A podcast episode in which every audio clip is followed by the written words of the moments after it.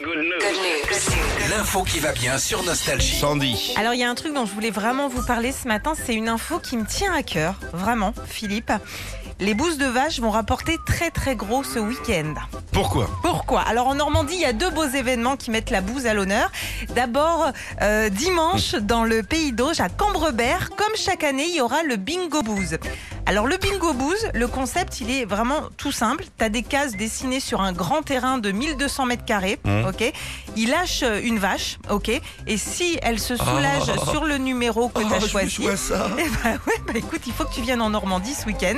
Euh, c'est Fontaine, la- le nom de la vache. Si elle te, donc se soulage, tu pars quand même avec un beau voyage. Mais c'est génial. C'est Et C'est génial. comme, comme le loto. Et ouais, À part qu'au lieu de mettre un petit jeton, voilà, tu mets une tu boule. mets une bousasse. Voilà.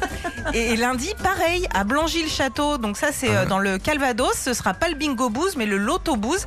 Alors le concept euh, bah, est le même. Tu gagnes 500 euros si la bouse est bien placée. Elle est en train de chauffer la vache.